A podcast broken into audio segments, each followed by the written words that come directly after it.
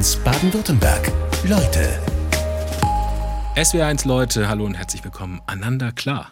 Hi. Hallo, schön, dass du da bist. Äh, ich nehme es mal vorweg. Wir haben uns aufs Du geeinigt, weil du, Ananda, dich damit wohler fühlst. Äh, genau. Ich glaube, das ist ein bisschen Produkt dessen, dass ich ja fordere, dass man sich gegenseitig ernst nimmt zwischen die Generationen und dann hilft es, wenn man sich auf Augenhöhe bewegt. Mhm. Und sie und du, das finde ich, ist ein bisschen überholt, dann kann man auch direkt du sagen. Wäre das jetzt mit dem Sie weniger äh, auf Augenhöhe, wenn wir uns jetzt siezen würden? Es wäre, glaube ich, eine Sache von den älteren Generationen, weil die, ich sag mal, auf dieser Respektstufe stehen, wo man dann das Du anbieten kann. Und wenn man den Dialog aus meiner Seite, von meiner Seite aus führt, von der jungen Generation aus, dann ist du eigentlich immer voll angebracht, finde ich, weil wir duzen uns gegenseitig, wenn wir jung sind. Und auch die älteren Menschen, wenn die untereinander sprechen, die sagen ja auch du zueinander meistens. Ich kann das aus der Perspektive prima mitgehen. Wie geht's dir denn? Ähm, mir geht's soweit super. Du kommst hier aus der Nähe, bist 19 Jahre alt, hast dieses Jahr Abitur gemacht. Hier aus der Nähe ist eigentlich fast ein bisschen übertrieben, sind schon noch dann mal zwei Stunden, aber du kommst vom Bodensee, hier aus dem Land, hier aus Baden-Württemberg. Erstmal Glückwunsch zum bestandenen Abitur. Vielen Dank. In Friedrichshafen am Bodensee, da kommst du her, bist du aufgewachsen oder was? Nähe. Überlingen. In der Nähe von Überlingen, genau. Ja, okay. Du hast neben deinem Abitur ein Buch geschrieben, was ich ja höchst bemerkenswert finde. Das war sicherlich viel Arbeit neben der Abiturvorbereitung dann noch ein Buch zu schreiben? Ja, das fasst es eigentlich schon ganz gut zusammen. Viel Arbeit, weil das Buchschreiben ist ja nicht nur Buchschreiben, sondern dann auch Korrespondenz halten mit dem Verlag, mit der Agentur, wo ich bin. Und dann nebenher noch Abitur hat. Ich weiß auch nicht so genau, wie das eigentlich geklappt hat. Das, jetzt bin ich hier und das passt alles, aber hätte man mich so von einem Dreivierteljahr gefragt. Naja. Gab es schon eine ordentliche Arbeitsbelastung ja, auch. War, war stressig. Du willst, soweit ich weiß, äh, Politikwissenschaften studieren. Ist das noch korrekt? Äh, so halb. Also, wenn man viel Zeit hat, dann stellt man auch viel in Frage, unter anderem die Studienwahl, die mhm. man im Vorfeld getroffen hat. Und was hat sich verändert? Ähm, also, es ist immer noch was mit Gesellschaftswissenschaften. Also, ich überlege gerade in die Richtung Ethnologie zu gehen. Aber ich bin mir noch nicht ganz sicher. Mal mhm. schauen, was sich ergibt übers Jahr. Politisch interessiert äh, bist du auf jeden Fall und auch eine Frau, die ihre Meinung äußert. Du hast 2020, also im Alter von 17, einen Artikel für die Wochenzeitung Die Zeit geschrieben. Finde ich auch bemerkenswert. Das war während der Corona-Pandemie. Und da bist du ja wirklich als Oberstufenschülerin voll in die Schulschließungen äh, reingerauscht. Ähm, die werden ja jetzt in der Nachschau wieder äh, ziemlich kritisiert, dass die so stattgefunden haben und wie sie stattgefunden haben, auch gerade hier in Baden-Württemberg. Wie war es für dich? Ähm, ich habe da tatsächlich am Ende der Oberstufe, so kurz vorm Abitur, schon riesen Streitgespräche auch drüber geführt, ob das die richtige Entscheidung war, die Schulen so zu schließen, wie sie geschlossen wurden in Baden-Württemberg. Und ich persönlich finde es immer noch gut. Für mich war es die richtige Entscheidung, weil ich mit jemandem zusammengelebt habe zu der Zeit, der besonders gefährdet war. Also es ist für mich subjektiv ähm, die richtige Entscheidung gewesen und ich hätte sie auch nochmal so gut gefunden.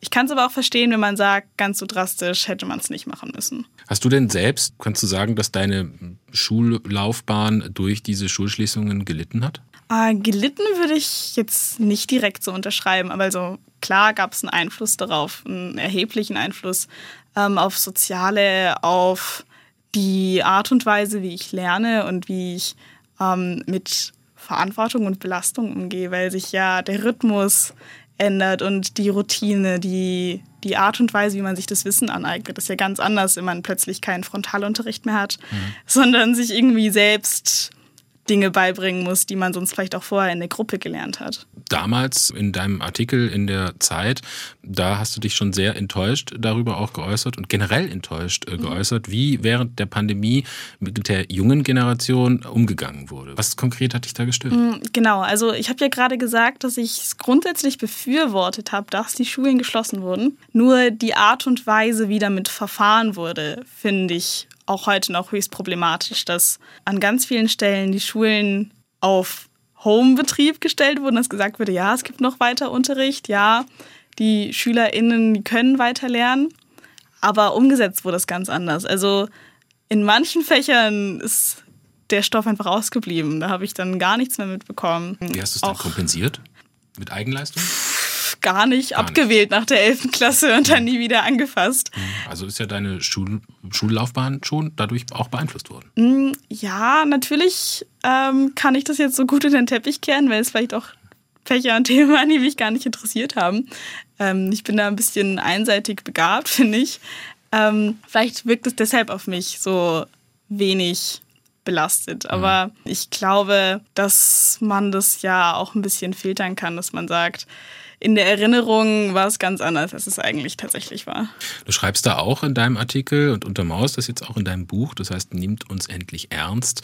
Das Zitat, meine Hoffnung, Unterstützung und Respekt von der älteren Generation zu bekommen, ist enttäuscht worden. Was, was hat dich so enttäuscht? ähm, dass vor allem Kinder und Jugendliche die Entscheidungen, die da über unsere Köpfe hinweg gemacht wurden, einfach ertragen mussten. Wir konnten kein Feedback geben, wir konnten nicht sagen, ähm, das und das brauchen wir jetzt von der Politik, zum Beispiel Infrastruktur, um Homeschooling möglich zu machen oder ähm, Unterstützung für mentale Gesundheit, was ja ein Riesenthema geworden ist in der Pandemie.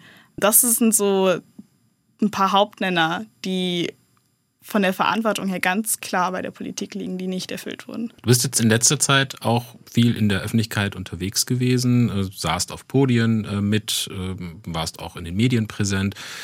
Fühlst du dich von der älteren Generation, und das ist ja im Prinzip der Grundtenor dessen, was du schreibst, tatsächlich nicht ernst genommen? Gibt es da bestimmte Beispiele, woran du das festmachst? Jetzt, wo du es gerade ansprichst mit den verschiedenen Veranstaltungen und Podien, kann ich es vielleicht mal daran festmachen. Äh, Es ist nämlich sehr gemischt. Es gibt Erwachsene, die Kannst du kurz Erwachsene definieren, was das für dich ist? ähm, Erwachsene, Ja. würde ich sagen, 40 plus? Oder? Ich würde es nicht am Alter festmachen, sondern am, am Lebensumstand und an, das ist so eine Kopfsache. Also ich, ich habe es mal so definiert, dass man erwachsen ist, sobald man in der Lage ist, selber Kinder zu kriegen. Wenn man aus seiner eigenen Lebenssituation zwölf. sagt, Kann oh, das auch schon sein, ja. naja, ich weiß nicht, ob man mit zwölf sagt, ah, ich habe ein gefestigtes Einkommen, mhm, ich habe mein Studium abgeschlossen, Ach so, komm, wir kriegen also, Kinder. Du meinst äh, nicht biologisch, sondern sozial. Ähm, sozial vom Kopf her, dass wenn man, wenn man schwanger werden würde und sagt, ja, okay, das Mhm. wäre in Ordnung. Gut, okay, das ist erwachsen. Das mich definiert. erwachsen. Okay, und äh, du warst gerade dabei, äh, über die Podien zu sprechen und über Genau. Erwachsene. Ähm, es gibt Erwachsene, also zumindest so habe ich es jetzt erlebt in diesen öffentlichen Debatten, die stimmen mir klar zu, die können meine Argumentation nachvollziehen und ähm, die Probleme, die ich aufwerfe durch das Buch auch verstehen. Und dann gibt es aber auch Erwachsene, die sich mega angegriffen fühlen durch meine Forderungen und die dann auch in den Diskussionen fast schon polemisch werden, die mit der subjektiven Perspektive kommen auf ihr eigenes Leben und dann auch überhaupt nicht bereit sind, ähm, anzuerkennen, dass meine Generation und meine, meine Argumente eine Daseinsberechtigung haben. Hast du da ein bestimmtes Beispiel, an welcher Argumentation sich das besonders entzündet, dass so eventuell Reaktionen dann auch mal polemischer werden? Äh, das, ist, das fängt normalerweise an der Stelle an, wenn jemand in der Diskussion sagt, äh, dass mehr getan werden muss, dann, dann kommt immer die Reaktion, ja, aber was haben wir denn falsch gemacht? Auch meistens so Sachen wie, aber dürfen wir denn nicht unseren Wohlstand, für den wir so lange gearbeitet haben, nicht ausleben? Und natürlich ist es verständlich an der Stelle so zu denken, gerade wenn man vielleicht keine eigenen Kinder hat. Aber natürlich überwiegen die älteren Menschen und die Erwachsenen. Aber wenn die irgendwann älter werden, dann müssen sie die Verantwortung für die Gesellschaft abgeben an eine viel kleinere Gruppe, die es denen dann, ich sag jetzt mal, zurückgeben wird. Weil die angewiesen sind auf uns und Hm, wie wir das Verantwortung, System steuern. Verantwortung abgeben oder Verantwortung vielleicht etwas gerechter aufteilen?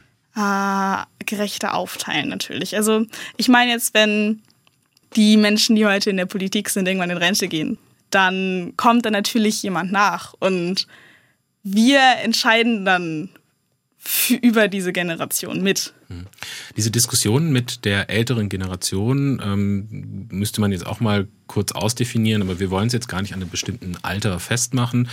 Die findet auf der einen Seite ja im öffentlichen Bereich statt, auf der anderen Seite aber, wie erlebst du es denn im persönlichen Bereich, zum Beispiel mit deinen eigenen Eltern? Äh, diskutiert ihr da auch hart? Gibt es da auch Unverständnis? Also grundsätzlich äh, ist gerade im Buch so diese Figur, die Alten, ja vor allem eine rhetorische Figur. Mhm. Ähm, so, so klar in Jung und Alt möchte ich das gar nicht teilen weil eben gerade Menschen wie meine Eltern das super gut verstehen können, die nah dran sind an den jungen Menschen, die unsere Probleme eher mitbekommen ähm, und dann dadurch auch besser verstehen können. Und auch in der Schule ganz viele LehrerInnen, ähm, gerade die jüngeren LehrerInnen, die fallen nicht unter das, was ich anprangere an den älteren Generationen. Also bei, mit den Eltern funktioniert es ganz gut im, im, persönlichen Bereich, weil da einfach eine gewisse, äh, vielleicht eine gewisse Voraussetzung schon da ist, des gegenseitigen sich verstehen wollens. Mhm. Im öffentlichen Bereich äh, stellst du das weniger fest? Ähm, viel weniger. Also ich muss, ich muss auch sagen, ich glaube, sobald jemand, der eher konservativ eingestellt ist, mich auch persönlich kennt, dann ist da so eine Hemmschwelle nicht mehr da, ähm, die man sonst vielleicht hat im öffentlichen Raum, auch mal nachzufragen. Also ich habe zum Beispiel jetzt eine Tante, die ist riesen Markus Söder-Fan. Mhm. Und die hat mir neulich geschrieben, wie stolz sie ist, dass ich dieses Buch geschrieben habe. Und die wollte so richtig mit mir ins Gespräch kommen. Und ich glaube, das hat man eben im Öffentlichen nicht. Und mhm. wenn man nicht gerade den Kontakt zu jemandem hat wie mir, der da jetzt halt sich die Mühe gemacht hat, das auszudiskutieren und auf Papier zu bringen, dann findet der Diskurs gar nicht oder anders statt. Steht das denn im krassen Gegensatz, also Markus Söder-Fan zu sein und äh, sich für dein Buch zu interessieren, weil du das jetzt so äh, betont hast? Um, ähm, ich habe das mal versucht, so als Metapher dafür zu nutzen, dass sie weniger sozial interessiert ist und eben die Werte von CDU und CSU unterstützt. Mhm. Die und das sind Werte, die du mit CDU, CSU in Verbindung bringen würdest, weniger sozial interessiert zu sein. Weniger sozial interessiert, anders als viele aus meiner Generation und ich es tun. Altersdiskriminierung in eurer Generation oder in deiner Generation ist es ja mehr Ageism, da sagt man das mhm. mehr so, definiert sich als gesellschaftliche oder ökonomische Benachteiligung aufgrund des Alters.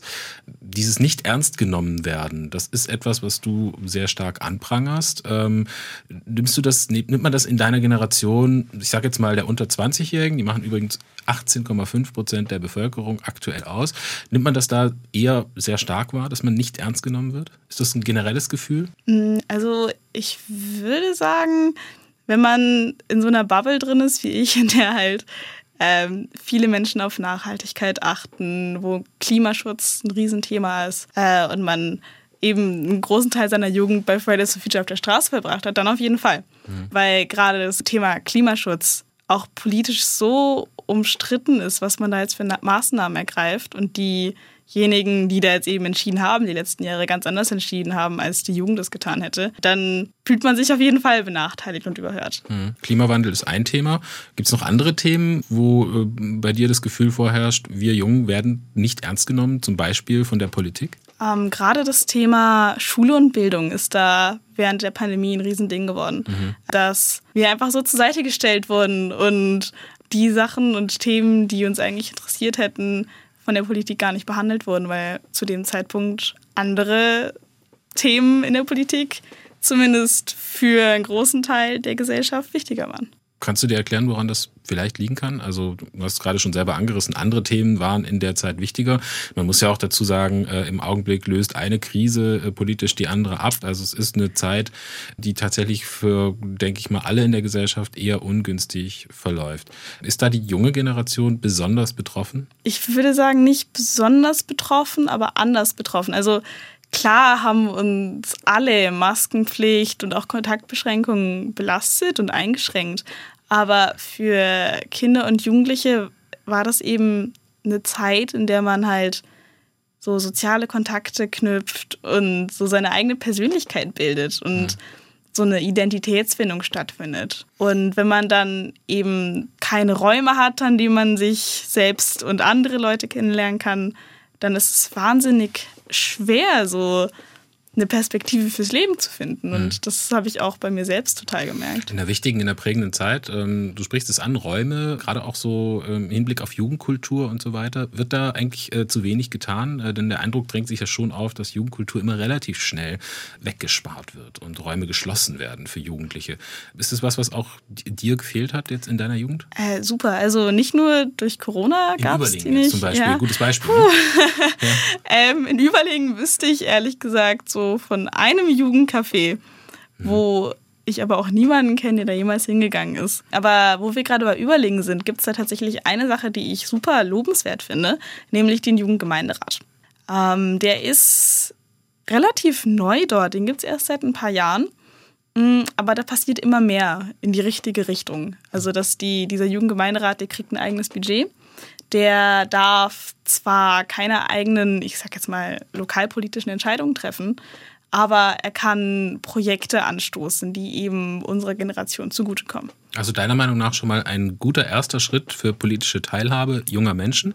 Genau. Ähm, welche Themen bewegen denn äh, die junge Generation zurzeit? Also wir hatten jetzt äh, Klimawandel, hatten wir schon. Die Krisen, die es so gibt, äh, bewegen alle, also auch die Jungen. Aber was, was steht da besonders im Vordergrund in also, der Lebenswirklichkeit? Ich glaube, was gerade eine Riesensorge ist, ist ähm, natürlich Energiekrise, Inflation und damit in Verbindung auch die eigene Zukunft, so die eigene Existenz, die dann ja irgendwann demnächst mal kommen soll. Also ganz viele junge Menschen, die haben nicht so wirklich eine Ahnung, wo ihre Perspektive eigentlich hingeht. Das macht sich an wahrscheinlich sehr vielen verschiedenen Themen fest. Äh, ich nehme mal an, äh, nicht nur Klimawandel, sondern eben auch, was du gesagt hast, Energiekrise, aber auch Bildung. Mhm. Ähm, du sprichst auch häufig an, wenn du von den Problemen der jungen Generation sprichst, ähm, dann sprichst du auch häufig die seelische Gesundheit an. Das ist jetzt ein Thema, da hat man sich früher das ist jetzt gefühlte Wahrnehmung, etwas weniger drum gekümmert, um seelische Gesundheit von jungen Menschen. Gibt es da heute vielleicht mehr oder größere Probleme oder ist das Bewusstsein einfach nur größer geworden? Ah, ich denke, das Bewusstsein ist vor allem das, was sich verändert hat. Ähm, klar spielt Corona da auch super mit rein, äh, dass, dass man viel alleine war, dass man seine Freunde nicht gesehen hat, äh, dass das Umfeld anders war. Aber trotzdem ist auch durch Social Media vor allem, denke ich, ähm, die Möglichkeit aufgekommen, sich auszutauschen darüber. Und dann ist einem bewusst geworden, ich bin damit nicht alleine. Es gibt ganz viele andere, die haben diese Probleme auch. Mhm. Ich denke, Perspektivlosigkeit, die du gerade genannt hast, ist da auch ein wichtiger Punkt. Mhm, nicht diese nur, gefühlte Perspektivlosigkeit? Ja, ähm, Perspektivlosigkeit, aber wahrscheinlich auch Einsamkeit, mhm. die aufgekommen ist, dadurch, dass man eben ganz, ganz viel mit sich alleine war. Warum findest du das so wichtig, dass die junge Generation sich politisch Gehör verschafft? Ganz einfach dadurch, dass es, dass es aus meiner Sicht sehr ungerecht ist, dass Kinder und Jugendliche einfach das mitmachen müssen, was da über sie entschieden wird. Natürlich ist es logisch, wenn. War doch schon immer so.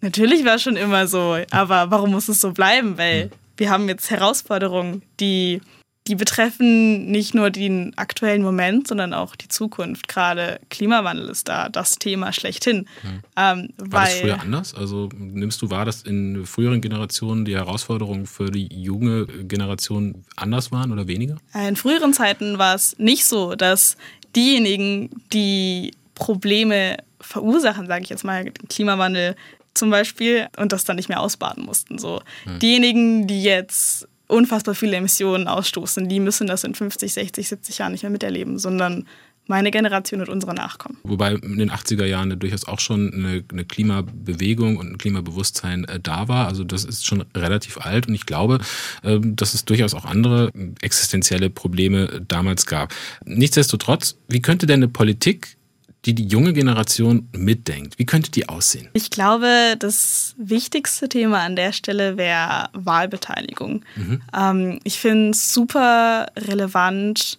dass man, wenn man wählen darf, sich ja auch automatisch informiert. Ähm, also wenn ich mit 16 nicht wählen darf, warum soll ich dann rausfinden, wer zur Wahl steht und was die Themen der Parteien sind? Und wie soll ich dann meine eigenen Interessen einbringen, wenn ich keine Ahnung habe von Politik? Und ich glaube, wenn man das Wahlalter auf 16, vielleicht auch ein bisschen jünger setzt, dann findet dann eine Politisierung der Generation statt. Das heißt vielleicht auch ein bisschen jünger, 14, 12? Ja, 14, 15. Mhm. Also ein bisschen absenkendes Ja, Wahlalter. genau. Da müssen wir jetzt nicht äh, um eine genaue Zahl äh, diskutieren. Das wäre so eine äh, Geschichte. Dann hatten wir ja vorhin schon das Thema Jugendgemeinderat. Mhm. Das ist ein guter erster Schritt. Gibt es nicht überall. Flächendeckend sollte es vielleicht etwas sein. Aber würdest du da das Problem sehen, dass sich gar nicht genug Jugendliche finden, die da Lust haben, äh, überhaupt mitzumachen? Denn ein Jugendgemeinderat oder jegliches Jugendparlament kann ja nur auf freiwilliger Basis funktionieren. Total. Äh, Das ist, glaube ich, vor allem so eine, so eine Sache vom Zeitmanagement, was ich auch super nachvollziehen kann, wenn man ja zur Schule geht und da super viel Zeit drauf geht und dann vielleicht auch noch andere Hobbys hat. Wie zuversichtlich bist du da, dass deine Generation das auch dann tatsächlich ausfüllt? Ähm, ich bin ziemlich zuversichtlich, weil ich doch einige Leute kenne, die eben in diesem Jugendgemeinderat sitzen und saßen in Überlingen. Und dadurch, dass dann eben anderen, die nicht in dem Gremium sitzen, ähm, bewusst wird, ah, die machen coole Sachen, die organisieren vielleicht hier eine Party und setzen sich hier für eine Jugend-App ein, dass man dann auch selbst die Bereitschaft dazu entwickelt, da in der nächsten Wahlperiode vielleicht selbst anzutreten zur Wahl.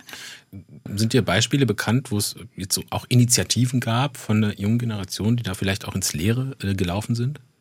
Also ich glaube, ganz viel wurde eben durch Corona gebremst. Ganz viele Projekte, die konnten dann nicht weitergemacht werden. Ich habe es gerade schon erwähnt, eine Jugend-App, die sollte es in Überlingen geben. Das ist jetzt noch überhaupt, ich habe keine Ahnung, was daraus geworden ist. Vielleicht ist da auch mehr passiert, ähm, als ich mitbekommen habe. Vielleicht kriegen wir da jetzt auch mal eine Rückmeldung aus Überlingen, wenn jemand ich zuhört. Bin, ich bin gespannt. Ja. Ähm, deshalb, ähm, natürlich gibt es das, dass man sich da verläuft mit seinen Projekten. Und ich glaube aber so, vielleicht wenn man scheitert auch und sich nicht nur verläuft, dann lernt man daraus ganz viel. Mhm. Und das gehört ja dazu im Leben. Hm. Wir waren beim Thema äh, Politik, die die junge Generation mitdenkt. Gibt es da noch andere Komponenten? Wir hatten vorhin Teilhabe ermöglichen. Das war schon mal ein großer Punkt. Mhm. Ähm, wie könnte die noch aussehen? Ähm, Und das Wahlalter hatten wir auch schon. Genau, das Wahlalter. Ähm, und dann auf jeden Fall Räumlichkeiten, so Möglichkeiten zum Austausch. Das ist klar. Ähm, wenn wir das Wahlalter vielleicht nochmal zurückholen, dann ist es ja auch wichtig, eine politische Bildung sicherzustellen, die äh, dann auch diese Teilhabe vernünftig ermöglicht. Wie könnte man das machen? Ähm, ich glaube, da liegt die Verantwortung definitiv bei den Schulen. Also Schüler mit Verantwortung oder mit Verwaltung, das heißt, glaube ich, an jeder Schule ein bisschen anders, die SMV. SMV, ja. Genau, ähm, Gab's früher übrigens auch schon. Genau, ähm, war, glaube ich, früher ein viel größeres Thema als heutzutage. War ein großes Ähm, Thema. Also Ja, ähm, bei mir in der Schule irgendwie gar nicht so richtig, was ich super schade finde, weil dadurch werden ja ähm, so die politischen Grundprozesse eigentlich schon sehr nahe an die Kinder und Jugendlichen rangebracht. Wie, wie eine Wahl funktioniert zum Beispiel, ganz basic, ganz einfach. Oder wie man in so einem Gremium arbeitet. Das erfährt man dann alles aus erster Hand. Und ich glaube, auch der Politikunterricht, der ist dafür super geeignet, um auch mal Parteien vorzustellen und verschiedene politische Strömungen. Und das passiert alles schon. Aber ich finde manchmal super langweilig und auch noch nicht genug. Jetzt haben wir aber auch das Problem natürlich, in Baden-Württemberg gibt es einen deutlichen, messbaren äh, Fachkräftemangel. Also Lehrerinnen und Lehrer fehlen an den Schulen. Und auch die technische Ausstattung ist, äh, glaube ich, die äh, rund die Hälfte aller Schulen verfügen zum Beispiel über WLAN. Das ist ja nicht besonders viel. Das ist ja ein ziemlich großer Kraftakt. Wie kann die Politik das lösen?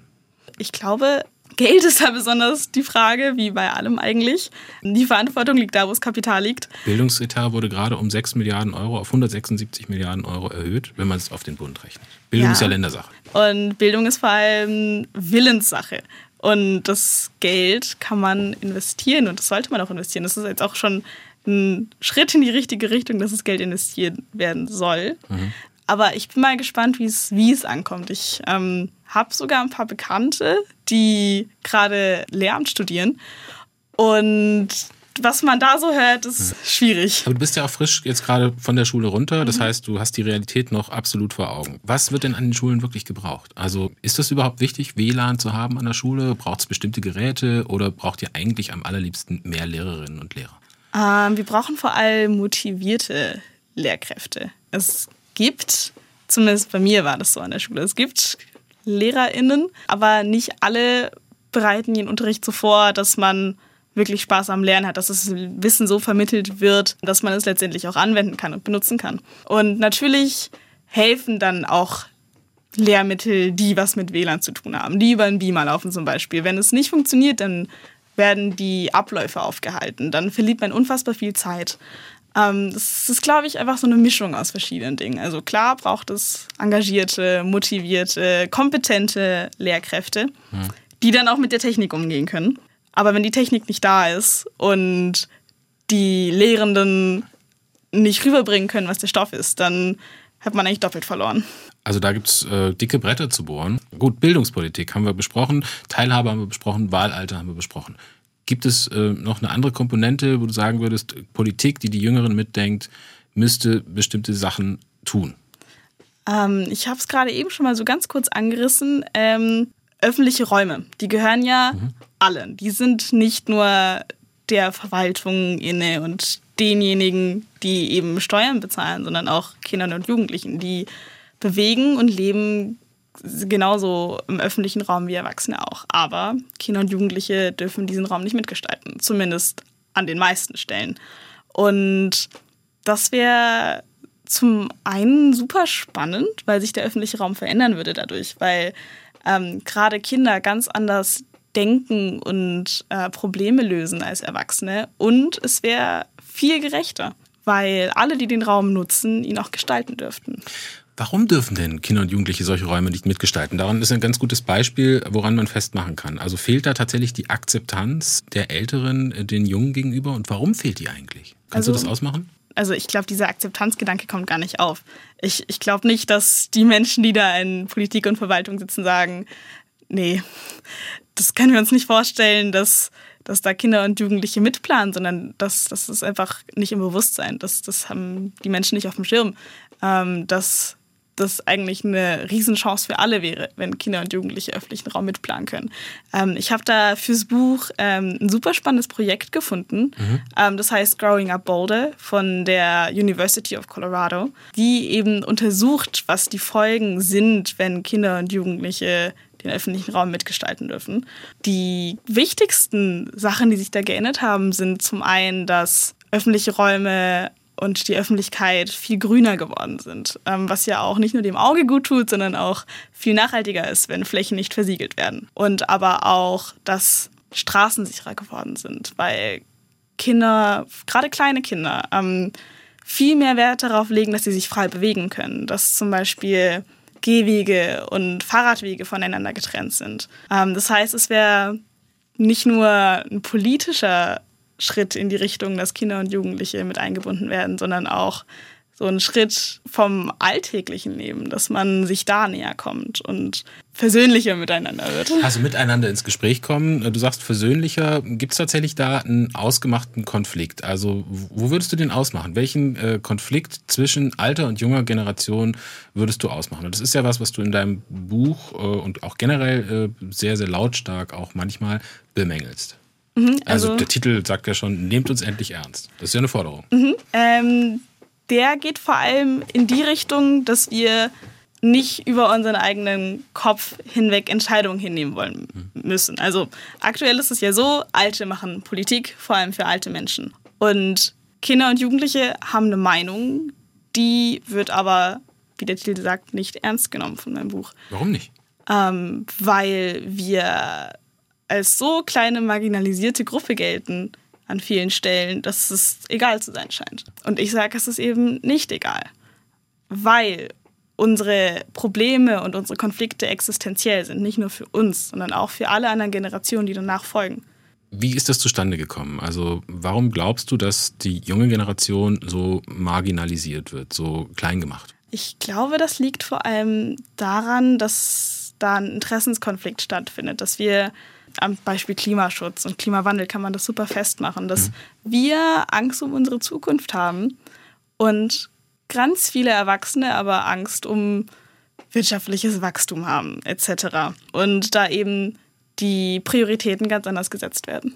Alte machen Politik für Alte, das sagt einander klar. Warum gibt es denn so wenig Junge in der Politik? Wenn Alte Politik für Alte machen, können doch mehr junge Leute in der Politik Politik für Junge machen. Tatsächlich ist der Bundestag gerade schon jung wie noch nie zuvor, was äh, ein super Schritt in die richtige Richtung ist. Trotzdem liegt das Durchschnittsalter immer noch bei knapp 50 Jahren, das ist ein bisschen niedriger gerade. Hm. Ähm, was vor allem daran liegt, dass es super schwer ist, da reinzukommen. Ähm, in die ähm, Politik? in die Politik. Ist also so? Ähm, ich war tatsächlich selber eine Zeit lang äh, Mitglied oder ich bin immer noch Mitglied einer Jugendorganisation in der politischen. Mhm. Und da gibt es einfach super schwere Hierarchien, um reinzukommen, um an die Spitze zu kommen von, diesem, von dieser politischen Arbeit. Ähm, und es gibt auch ganz viele von diesen jüngeren PolitikerInnen, die man sagt immer so ein flapsig Parteisoldatinnen sind, die eben für die Politik leben, die schon ganz, ganz früh angefangen haben, äh, in den Vorsitz zu gehen von den Organisationen, auf Landesebene dazu arbeiten, auf Bundesebene. So funktionieren Parteien ja auch ja, in so der Regel. Also es gibt ja auch ein paar Leuchtturmbeispiele. Also ich meine, die aktuelle grünen Bundesvorsitzende Ricarda Lang, auch hier aus dem Land, die ist 28 Jahre alt.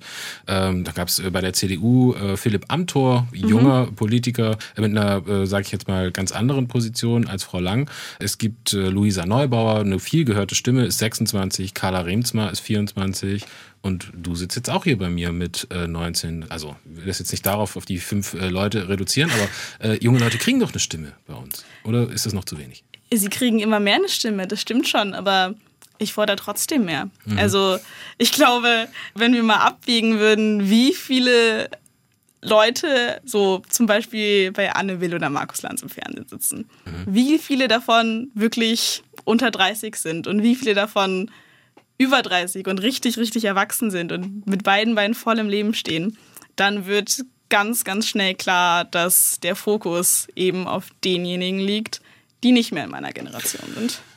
Wenn wir über politische Teilhabe reden, äh, vorhin schon festgestellt, okay, der Zugang zu politischer Teilhabe für Jüngere müsste etwas niedrigschwelliger gestaltet werden, dass man leichter reinkommt, dass weniger Hemmnisse da sind. Äh, vielleicht müssten die Parteien sich auch mal überlegen, ob das System, so wie es jetzt gerade funktioniert, junge Leute eigentlich noch wirklich anzieht.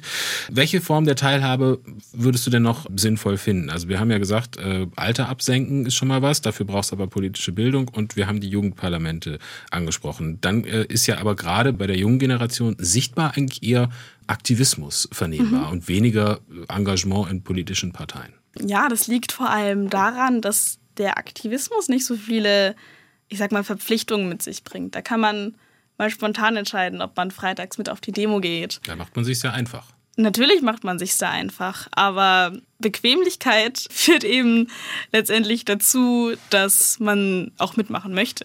Ist ja. denn dieser monothematische Aktivismus, ich glaube jetzt am weitesten äh, bekannt geworden ist natürlich der Aktivismus für äh, Klimaschutz. Hm, ist der zielführend oder muss man am Ende eigentlich, um was zu bewegen, vielleicht doch eher in die Politik gehen? Ja, ich, ich glaube nicht, dass Klimaaktivismus so nur ein Thema beleuchtet, sondern da gerade Fridays for Future eine Bewegung ist, die mehrere Themen inzwischen ähm, in sich aufnimmt. Also gerade sozialpolitische Themen, aber auch so Sachen wie zum Beispiel LGBTQ sind da super stark vertreten. Also viele eher linke Themen. Und ich glaube, dass wenn man in die Institutionen geht, wenn man Politik machen möchte, dass es eigentlich nur so eine eine weitere Stufe des Aktivismus ist. Weil natürlich braucht es ja das Interesse und auch die Bereitschaft, aktiv zu werden und dann so aktiv zu werden, dass man in die Politik gehen möchte. Du bist ja selber aktiv bei Fridays for Future, meinetwegen da einige Themen mehr vielleicht noch abgedeckt werden als äh, nur der Klimaschutz in Anführungsstrichen, dann ist ja Politik am Ende des Tages Kompromisse einzugehen mhm. und ähm, die sind häufig sehr langwierig. Ja. Ist dann der Aktivismus, da wird ja vorwiegend werden Probleme benannt und äh, Dinge gefordert, was prinzipiell ja auch Teil der Politik ist. Ist das wirklich eine gute Vorbereitung? Hm, also, Weil am Ende des Tages muss man den Kompromiss finden. Anders lässt sich Politik im gesamtgesellschaftlichen Kontext wahrscheinlich nur schwer durchsetzen. Natürlich. Also ich glaube, Aktivismus ist, ist sehr hart an vielen Stellen. Und auch manchmal ein bisschen utopisch, aber das, das darf er ja sein, weil Verhandlungen ja nicht so stattfinden, dass man wirklich sagt, was man möchte, sondern viel mehr fordert, um dahin zu kommen, das zu erreichen, was man letztendlich haben möchte. Und gerade wenn man eben in die Politik gehen möchte, dann lernt man das da, glaube ich, ganz gut. Und irgendwo muss man ja anfangen. Kannst du dir denn vorstellen, selbst in die Politik zu gehen? Ähm, jein. Also es hängt jetzt, glaube ich, ein bisschen von meiner Studienwahl ab. Ich sehe meine Rolle eigentlich darin, den Konflikt aufzuzeigen, zu sagen, das und das läuft gerade falsch, können wir es bitte zusammenlösen. Mhm. Und ähm, es ist natürlich leicht zu benennen, was aus meiner Sicht falsch läuft aktuell gesellschaftlich und politisch und dann zu sagen, aber ich möchte selbst nicht in die Politik gehen. Deshalb ist es noch nicht so zu 100 Prozent ausgeschlossen. Man kann sich ja auch unabhängig vom Studium politisch engagieren. Ja, auch ohne total. Studium kann man sich politisch engagieren. Es wird sogar sehr gefragt. Ähm, mhm. Häufig ist, wird ja gesagt, ähm, die Politik ist viel zu akademisiert. Man bräuchte eigentlich äh, ja, ja. ganz andere Menschen in der Politik, die viel näher an der Lebenswirklichkeit ähm, aller Menschen dran sind. Mhm. Stimmst du zu? Ähm, da stimme ich auf jeden Fall zu. Mhm. Als Aktivistin, wie stehst du denn zu den Aktionen der Gruppe Die letzte Generation? Auf den Straßen, zuletzt in Museen und auf dem Berliner Flughafen BER. Die Aktion hat für sehr, sehr kontroverse äh, Reaktionen gesorgt. Äh, das wird sehr scharf diskutiert, das Thema. Nützt oder schadet das solche Aktionen der Klimaschutzbewegung? Also grundsätzlich kann man, glaube ich, ganz klar einordnen, dass so Aktionen, die es wird immer gesagt, Klimaextremismus fassen kann, dass die eigentlich nur ein Symptom dessen sind, was ich versuche mit dem Buch zu beschreiben, dass man gerade so Themen wie Klimaschutz, wenn man jung ist, übergangen wird, dass man nicht ernst genommen wird, dann sorgt man eben dafür, dass man ernst genommen wird. Zieht es nicht zu viel Aufmerksamkeit auf sich, die dann weggeht von eigentlich substanzielleren Diskussionen, die ihr führen müsst oder führt? Aufmerksamkeit. Bleibt dann irgendwie an der Oberfläche, weil man ständig über die Aktion ja, diskutiert, ja, anstatt über den Inhalt. Ich weiß, was du meinst, glaube ich. Also natürlich gibt es gute und schlechte Aufmerksamkeit. Die letzte Generation hat ein bisschen den Punkt verpasst, wo man zwischen guter zu schlechter Aufmerksamkeit wechselt. Ich glaube, es geht langsam ein bisschen zu lange schon, dass man diesen Punkt verpasst hat, wo man zum Diskurs abspringt, wo man nicht mehr nur Aktionen macht, sondern auch in Verhandlungen tritt. Da wird ja häufig auch eine Tendenz zur Radikalisierung abgeleitet. Ja. Siehst du die auch? Ähm, ich selbst würde mich, glaube ich, niemals auf ein Rollfeld kleben. Also, ja. Ja, also siehst du sie für dich nicht, siehst du sie für die Gruppe? Ähm, langsam aber sicher, ja. Hm. Wenn du jetzt noch so einen Wunsch zum Abschluss dieses Gesprächs mal so äußern darfst, was dein Buch äh, vielleicht auch bewirken kann, was wäre es da? zuerst ein konstruktiver Diskurs, weil die Gesellschaft ja so eine Riesenmasse ist, die im Gesamten schwer zu bewegen ist. Das heißt, wenn jedes kleine Glied von dieser großen Gruppe anfängt, in den Diskurs zu treten und ähm, in den Austausch mit konstruktiver Diskussion, mhm. dann findet da hoffentlich der nötige Wandel statt dafür, dass meine Generation eine Zukunft leben kann, die lebenswert ist. Ich bedanke mich für deinen Besuch, Ananda, ähm, für das interessante Gespräch. Danke für die Einladung. Drücke dir die Daumen für alles, was jetzt ansteht, Studienwahl und so weiter und so weiter, politische Teilhabe. Beide Daumen gedrückt für dich. Danke sehr. SWR 1 Baden-Württemberg. Leute, wir nehmen uns die Zeit.